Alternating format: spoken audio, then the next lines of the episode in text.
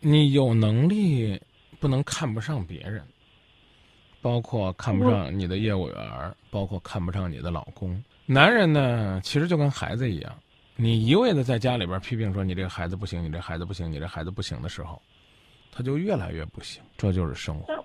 你让人家谈，你光嫌人家谈不成，那叫让人家谈吗？再说了，这都多久了？他已经形成了这样的性格了。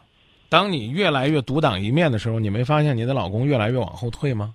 然后你还总说，但凡你要中用一点儿，老娘我也没没必要抛头露面。你说的再委婉，也难免会流露出来这种意思。我容易吗？我一个女人，你要但凡有点出息，轮得着我出头吗？你要是个男人，你含沙射影的听到这样的说法，你舒服吗？要学会去发掘他的特长。生意做大了是好事儿，然后最后做大了呢，俩人婚离了，生意做的红红火火，不外乎离婚的时候多分俩钱儿，那这就没意思了。